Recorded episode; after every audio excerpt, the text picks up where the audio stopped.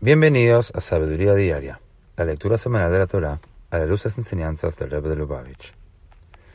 En la cuarta lectura de la parashá de Azino, Dios pidió a Moshe informar al pueblo judío que él habría de castigarlos por sus pecados, pero que nunca los abandonaría. Como dice el versículo, Banim lo emun bam. Dijo Moshe que Dios diría, sois hijos que actuáis sin educación. El Rebbe nos enseña en un Ma'amar, en el discurso jasídico del año 5715. En gregoriano eso es 1955 o 54, depende de la época del año.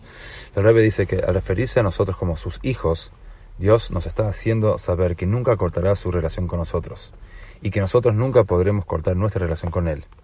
Así como los padres jamás pueden desconectarse de sus hijos y los hijos nunca pueden desconectarse de sus padres.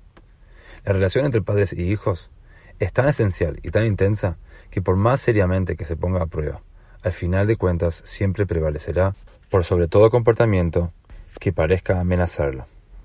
Por lo tanto, no tiene sentido alguno intentar esconderse o huir de esa relación, como tampoco pensar que alguna vez pueda dejar de existir. El amor de Dios por nosotros es infinitamente más fuerte que cualquier cosa que hagamos por debilitarlo.